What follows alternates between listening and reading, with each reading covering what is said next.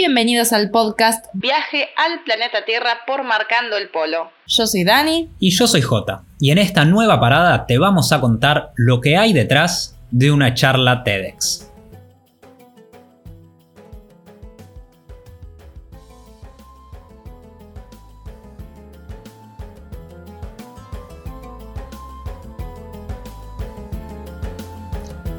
Tantas TEDx habíamos visto por internet, tantas veces nos sentamos adelante de la pantalla con títulos, con nombres de charlas que nos llamaban la atención, que nos daban ganas de escuchar, que nos propusimos a ver si nosotros también podíamos estar del otro lado de la pantalla y dar una de estas famosas charlas TEDx.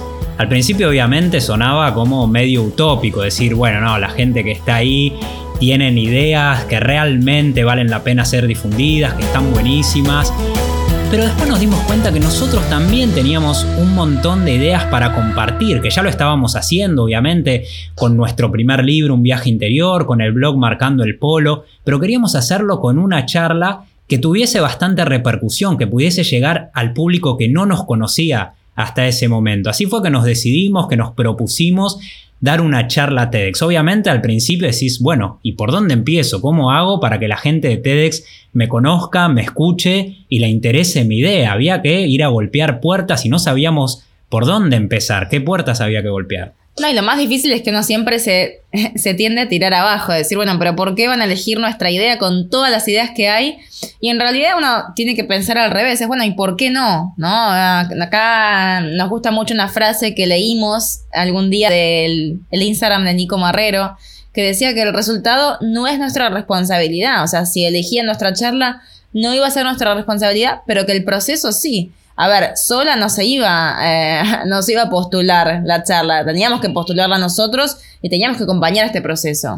Sí, empezamos a buscar información de cómo se podía hacer para postularse y vimos que era un proceso bastante largo, bastante complicado y ahí es cuando empezás a dudar, decís, bueno, voy a hacer todo esto, voy a dedicarle un montón de tiempo para que después no me elijan. Pero, ¿por qué no pensar de la otra manera, no? Y ahí es cuando nos lo propusimos, dijimos, bueno, y si me eligen, va a estar buenísimo. Seguramente hay un montón de propuestas, hay un montón de ideas, pero la nuestra también puede estar buena. Lo primero que pensamos es qué título le vamos a poner a la charla para que a la gente, a, los de TEDx, que leen las postulaciones, les interese ya de entrada. Y ahí fue cuando se nos ocurrió ponerle el peligro de no viajar. Y ahí nos dimos cuenta que el nombre estaba bueno, que podía ser muy interesante y había que desarrollarlo, obviamente, cuando uno hace la postulación decimos, bueno, con esta idea que llamaba mucho la atención de todos los preconceptos, los prejuicios que hay sobre lugares, que se tienen antes de conocerlos, vamos a dar una charla sobre eso, inspirándonos un poco tomando como eje nuestro primer viaje a Irán. Claro, y sobre todo porque elegir una sola idea, porque también habíamos vivido un montón de cosas en viaje, pero en la charla hay que elegir una sola idea en particular y era muy difícil, es como cuando elegimos los temas para el libro. Bueno, ¿y por qué esto y no lo otro? ¿Por qué dejamos afuera lo que dejamos afuera? Y ahí nos dimos cuenta de que en realidad lo que nosotros queremos transmitir es el peligro de no viajar, ¿no? De dejar de viajar por pensar que el mundo es un lugar peligroso. Entonces nos enfocamos en eso, lo postulamos y bueno, unas semanas o en realidad un par de meses más tarde tuvimos la respuesta positiva de que nuestra charla había sido primero preseleccionada y después, bueno, fuimos avanzando hasta que llegamos a la Biblioteca Nacional para poder estar en el evento TEDx. Claro que cuando nos producimos nosotros esto no sabíamos todo lo que involucraba el proceso. Pensamos, bueno, mandamos la propuesta, si sale seleccionada, listo, nos vemos ahí el día de las presentaciones, quizás haya alguna reunión o algo y, damos la, la charla y ya está. Pero no, había un montón más detrás de escena que es lo que les vamos a contar. No les vamos a contar la charla TEDx en este podcast porque está en YouTube, la pueden encontrar como El peligro de no viajar, TEDx Recoleta, la buscan en YouTube, la miran, esperemos que les guste, que los inspire. Lo que les vamos a contar en este podcast es todo lo que no se ve en la charla, todo lo que hay detrás de la pantalla, detrás de ese micrófono que no se ve, que es la parte de la organización y todos los esfuerzos que uno hace para llegar a estar ahí, ¿no? Así que bueno, este podcast va en, en base a eso. Lo primero que aprendimos es que lo imposible es lo único que no se intenta. Porque nosotros siempre veíamos las charlas TEDx como algo muy lejano. Mm, como decía J al principio, nosotros miramos muchas charlas TEDx, nos inspiran, tengo un montón en favoritas todavía para mirar.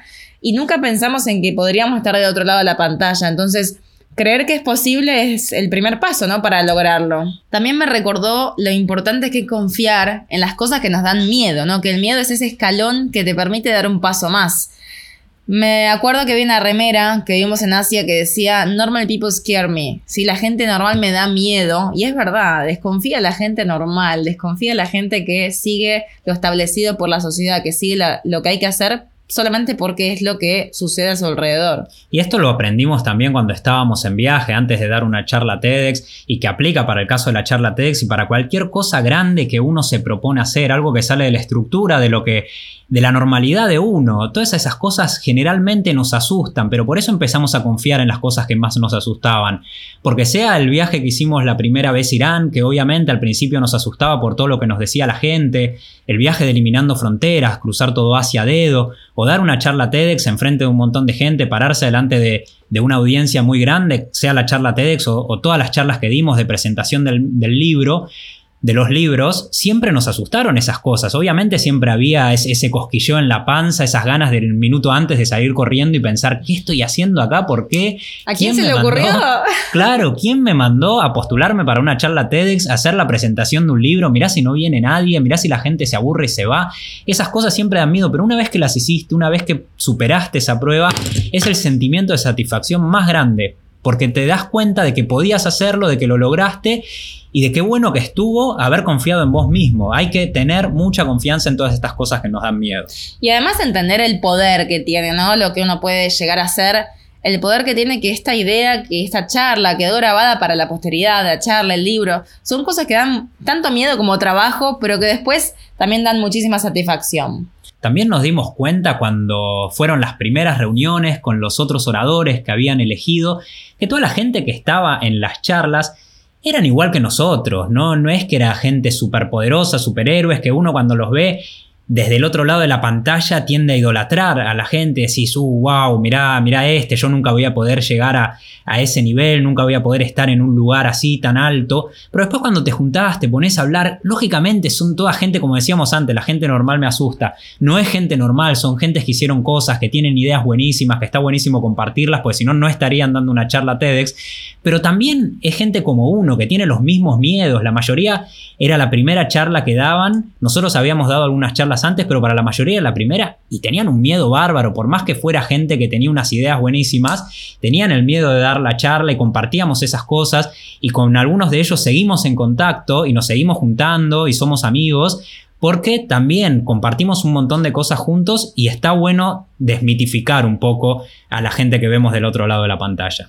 La única diferencia es que ellos se animaron a hacer eso que tanto veníamos deseando. Principalmente es eso, que se animaron a dar el paso y que por eso están ahí.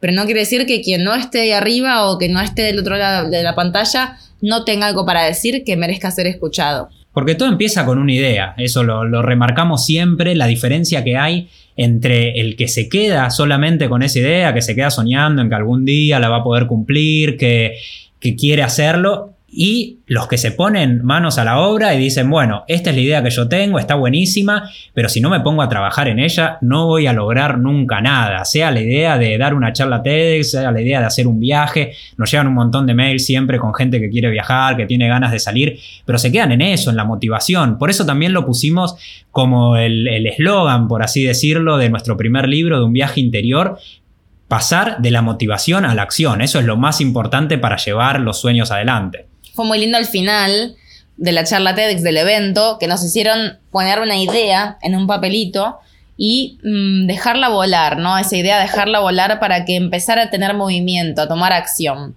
Así que bueno, fue una experiencia increíble que la recomendamos a todos los que tengan algo para decir, que estamos convencidísimos de que cada uno de ustedes tiene algo para compartir, algo que puede inspirar a otra persona, así que anímense en todas las ciudades del mundo, casi todas las ciudades del mundo, hay eventos TEDx y si no, ¿por qué no?